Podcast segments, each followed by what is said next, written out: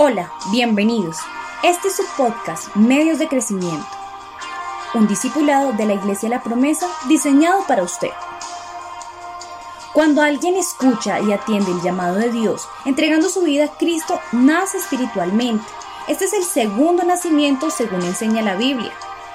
Al comenzar una nueva vida, el nuevo creyente está en la condición de un bebé espiritual, por lo que requiere ciertos cuidados para que pueda crecer sanamente. Existen por lo menos cinco medios de crecimiento que garantiza que todo creyente afirme su vida y permanezca en su camino. Estos son Biblia, oración, adoración, compañerismo y testimonio. Lo invito a tomar unos minutos cada día durante las próximas semanas para estudiar con mayor profundidad estos medios de crecimiento, deseando que al terminar su primera travesía cristiana su vida esté fortalecida.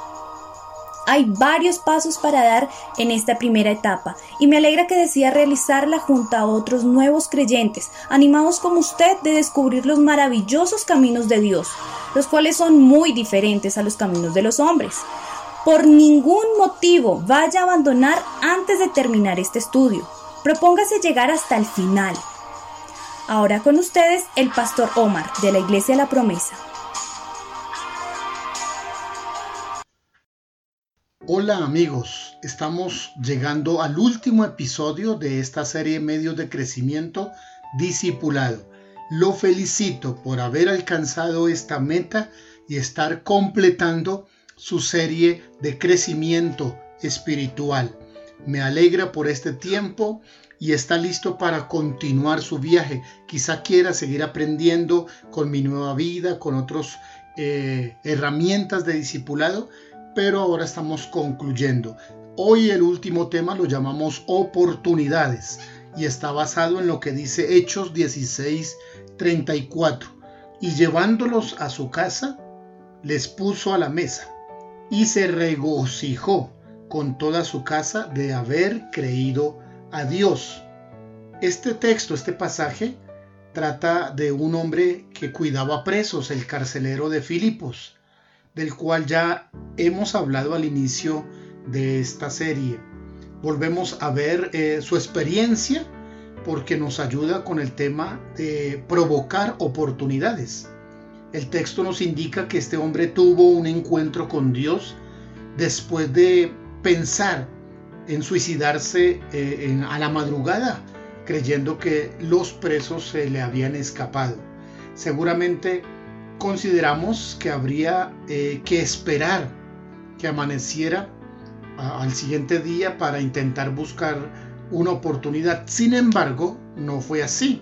El pasaje nos indica que sacó a dos presos de aquella cárcel que custodiaba, los condujo a su casa, preparó alimentos y compartiendo con todos sus familiares, ratificó lo que individualmente había hecho junto con su familia, abrir el corazón, creer en Jesús y decidir hacerse toda la familia seguidora del Señor. Este ejemplo se repite en varios de los personajes bíblicos de los que hemos hablado. Lo hizo Saqueo, el pequeño hombre de negocios, cuando decidió preparar un banquete, reunir en su casa a sus parientes, compañeros de trabajo, y les hizo saber que lo que a él le había acontecido, teniendo el apoyo de Jesús mismo, quien ratificó la salvación para todos ellos.